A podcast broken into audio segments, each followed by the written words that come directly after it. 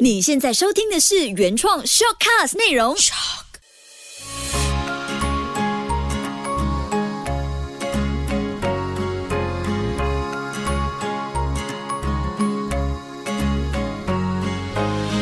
秋月的育儿天地，我是家中老大。我在 Kobe 身上也看见做起老大的内心戏，然后最近有一部韩剧《医生的机智生活》中呢，也看见老大这个角色的内在小孩。这期就来聊聊，每个老大心里都住了这么一位内在小孩。刚好在孕育老二的爸妈，或者刚好你也是老大，又或者你想要了解你家中老大的这些大人，欢迎继续听下去。你好，我是秋月，欢迎你继续收听秋月的育儿天地 Podcast。秋月的育儿天地，搞懂孩子不费力。除了每周五在 Show 会更新，每周一到五在 Melody 早上六点五十分，还有傍晚的三点五十分都会首播一分钟精华版。星期六下午五点到六点也会重播 Podcast 完整版。那说到手足之间的情感管理，第一季就是去年的十月份左右吧的第七。集孩子吵起来，爸妈插手有用吗？这一期就有聊到手足情深，但是年幼的手足常常会用情太深，容易起冲突。那那一期呢，就有分享了八个 tips，怎样让小朋友学会共处，并且引导他们寻求解决冲突的更好方法。如果你有兴趣听这方面的讯息多一点的话呢，可以在 podcast 那边的集数内容当中。往下滑，往下滑，然后第一季的第七集可以找来听一听。这里也快速的补充提醒一下，兄弟姐妹的感情，它不是天生就懂得怎么去应对的，是要靠后天我们做大人的爸妈去引导他们，去教育他们。所以大人的说话方式跟我们的态度呢，就会直接影响到手足之情。那我们这一期呢，主要就会聚焦在老大的戏份。你一定听过这些话语的，我示范一下。哎，你是老大，一定很能干哦。你家中有弟弟妹妹哦，我看你这个老大一定是很贴心，老大一定很有责任感哦。哇，老大的功课一定特别好。那关于家中老大排行的印象，除了以上这些话语，你还有听过哪一些话呢？我是老大，Kobe 也是老大，老大的刻板印象还真的是先入为主的哦，就是被判定。是这些话语，我们常常都会听得到。你还有听过哪一些？可以写一写，让我也知道。每个老大心里都会住了这么一位内在小孩。那我希望这一期的内容可以让老大自己听了找到一个心情的出口，也可以让想要了解老大的朋友呢更能够同理老大的心声。如果听完你想起自己的大哥或大姐，麻烦你发一封简讯，谢谢他成为你的大哥大姐。他的内在小孩一定也会被温暖。着，而继续在你生命中发光陪伴。秋月的育儿天地，育儿也是育己。你以为我每次在 podcast 里面讲的都是在讲小朋友的事吗？其实教养路上呢，更多都是在讲大人的事，对不对？那大人才是真的需要搞懂教养这回事。那这一期内容呢，更多就会回到长大的我们，但又更能够趁早的去陪伴你家中的大孩子，同理老大的内在需求。阿德勒心理学观察孩子在家中不同位置的发展，提出了出生顺序对于孩子性格的影响。如果你是老大，你是走在前端的领头羊，那阿德勒也认为呢，第一个出生的小孩能够获得家中最多的关注，因为父母都是新手爸妈，会放更多心思在孩子的身上。然而呢，这份高关注通常只会延续到。下一个小朋友出生之前，就是当第二个孩子出生的时候呢，老大通常就会被有一种废掉位子或者是篡位的感受。这是阿德勒说的。当老大失去了关注，他可能的一些行为反应呢，就有这几种：可能是因为情势的逆转，他开始懂得自我保护；可能他缺乏安全感，他或者变得十分的保守、刻板。老大也可能随时成为了爸爸妈妈的左右帮手。那在阿德勒的心理学中诠释的老大，就是性格特点非常的鲜明。有教养专家整理了对家中老大常常会用上的一般性的形容词，就包括有负责任感的、道德感强的。勤奋的、有条有理的，在教育程度或者是职场有成就的，家中排行对一个人生下来，其实他真的是有一种本能的直觉或者行为反应，他能力天赋产生的一定影响。那专家眼中的老大和我们现实生活中的老大，是不是百分之百吻合呢？我先说一下。嗯，我们家正在发生的，先从 Kobe 老大开始。他今年八岁，已经有内在小孩的老大情节。Kobe 马的内心戏呢，有时比我想象中还要强烈。先说一下，像四年前弟弟出生的时候，我们就会帮弟弟准备小礼物送给。Kobe 哥哥，当做是谢谢你当我的哥哥的见面礼，希望从此以后呢，两兄弟就可以相亲相爱。那这一招送礼物给老二这个方法，那这一招老二。一出生就送礼物给老大的这个做法呢，其实是其他的资深妈妈特别教我们的，当然非常有用。因为坐月子期间呢，Kobe 就真的把弟弟当做是宝物，弟弟一哭，哥哥就会显露出非常心疼的样子，然后他真的就像刚才上面提到的，他成为了爸妈的。左右帮手，而且也改变了老大通常会有的一种感受，就是被废位或者被篡位的感觉。因为老二来了，还带了见面礼耶，你的地位依然是在那里，你依然受到尊重、受到爱护。那可能有一些资深的大人朋友就会听到说：“我也是老大，我们以前都没有这回事，像我自己也没有，也没有说什么弟妹出生给我送礼物，没有。但是我也活得好好的，对不对？等一下我再说一下。”不同年代、不同时期的老大的内在小孩的一些内心戏的转变。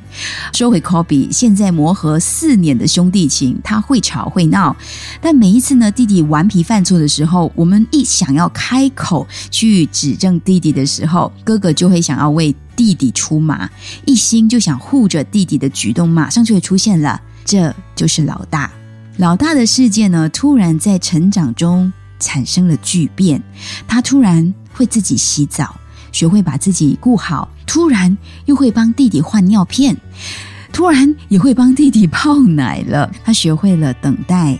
因为要等妈妈先照顾好弟弟，才能陪他。他也开始学会礼让，学会为弟妹遮风挡雨。这些学会的事情是与生俱来，他们就会当老大的吗？当然不是，是成长过程当中生活的推进，让这些老大内在小孩产生了角色上面的巨变。如果当时没有能够接受，或者当下的他没有调节好自己的情绪，去做这些学会的事情，来扮演好他这个老大的角色，那很可能呢，就会让他内在小孩出现了委屈、内疚、焦虑、自信不足、被边缘化或者缺乏安全感等等的潜在感受就会出现。这就是老大的内心戏。嗯，我有说中了一些自己的潜在感受，不指明是哪一个。但是越长大，它会越浮现出来，你的感受就特别的多。所以这个过程当中呢，身旁的人或者其他的大人的同理还有处理，就来的特别关键。说了科比老大，马上就来说一下他的妈妈，也就是本人秋月老大的内心小孩。那我先问一下你，你是这部韩剧机智迷吗？嗯，机智的医生生活，我其实还在慢吞吞的看着第二季，还没有进入第六集。我要说的是呢，这部剧哦，它在第一季的第九集的时候，就完美呈现了我内心的老大情节。有时真的是搞不懂这些韩剧的编剧为什么会这么厉害，一个眼神、一句对白，完全就可以戳到你的内心。如果你没有看，又或者是你老早看完，早就不记得这段细节都好，我稍微带一下画面，你来。感受一下老大的内心戏，在这一集的剧尾就安插了一小段兄妹戏。剧中呢，五位医生好朋友嘛，有一位是他被形容为内心没有被扭曲的地方的完美医生易俊，他是老大。他因为在工作的场合的时候，就无意间听到了妹妹在几年前遭到欺骗的坎坷的情史。他隔天一大早就煮了好料，开远途的车，好像几个小时去到了军营。那他妹妹当时是在军队里面工作，他就想马上可以在那个当下为妹妹做些什么，给妹妹具体感受到哥哥的支持。事情其实已经发生了。隔了好多年，但是作为老大，也就是这位哥哥，他就是想用各种方法给妹妹温暖，弥补一下他当时没有在身旁给他支持的这个遗憾。他也补上了分开时说的一句话：“有什么心事就打电话给我。”然后他最后还说了一句：“我一点都不忙的，随时都可以打给我。”嗯，这就是老大，这根本就是老大内心深处的 OS。剧中的妹妹当时是一脸错愕，但不知道为什么她就爆哭了。其实你再仔细回想是可以明白的，你应该可以感受得到，这个妹妹内心的小孩也被哥哥照顾到了。她想谢谢哥哥，因为她内心深处的那个痛，好像有被哥哥理解到了，被戳到了。所以我当时也哭得乱七八糟。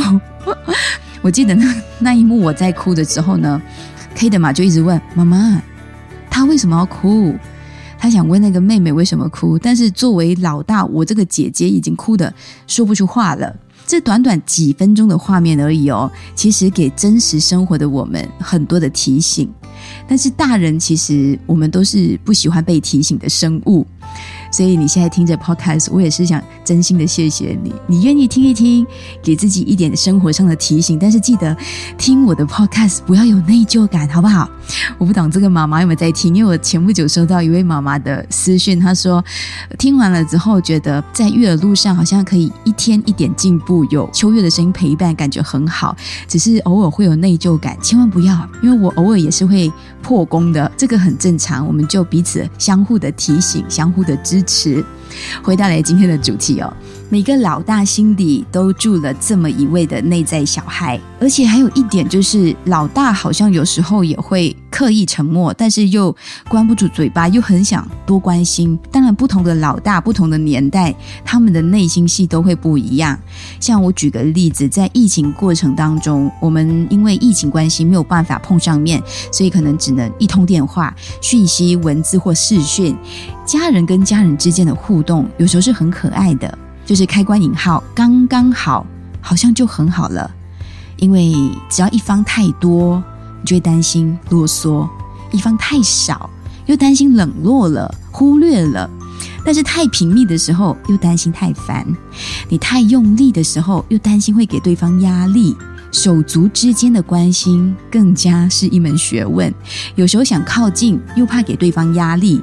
会想要拿捏好关系上的一个界限，又很想伸出双手给对方全力的支持，所以那个手足之间的感情上上下下的，就好像剧中的哥哥给了吃的，他又转头给零用钱，就莫名其妙的很想继续这样子疼爱下去，然后又说我多忙都好，你都可以打给我，我不忙的，你有什么心事记得要告诉我，这就是老大。可能这一期在二十年之后科比老大听了，他也会有稍稍感触。妈妈总是会想得特别的远，老大某种程度呢都会比较细腻的，可能从小因为我们需要察言观色的机会特别多，就训练来的这种嗯后天培养出来的敏感特质。每个老大心里都住了这么一位内在小孩，这里也是送给。Kobe 老大，还有我爸妈，在成长过程当中送给我这位老大的两份礼物。这两份陪伴老大成长的小礼物呢，也送给现在在听着节目的你。就是第一份创造生命共同体的互动情境，第二份礼物就是我们不做善意或者非善意的比较。什么是叫做创造生命共同体的互动情境呢？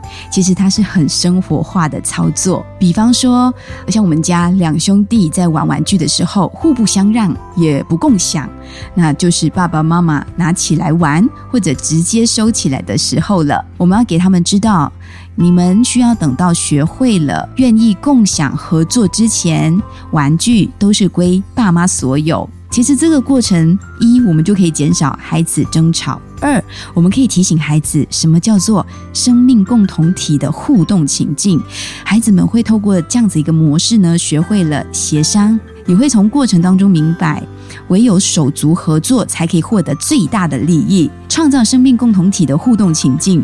日后，它就不只是局限在刚举例的玩玩具而已，可能是食物啊、礼物啊，可能只收到一份，但是你们两兄弟就要先讨论应该怎么去共享这个礼物，不然就爸爸妈妈所有了。所以，甚至是以后他们长大了。经营事业或者是家族生意等等都好，他们都可以从中了解到这是一个共同体的互动情境。我们要手足并肩作战。第二份陪伴老大成长的小礼物，就是我们不做善意或者非善意的比较。无论是一句善意的比较，哎，你比弟弟懂事，哎，还是非善意的比较，你为什么就没有像弟弟一样懂事呢？这些无论是善意还是非善意的比较，其实都强化了手足的敌意，还有竞争的意味。孩子内心就会少了真诚和谐，不必要的争吵，或是在不知不觉中，你这些话语其实早就在老大的内心种下了什么仇恨种子，你也不知道。在我们陪伴孩子成长的过程当中呢，就要放下善意或者是非善意的对比话语，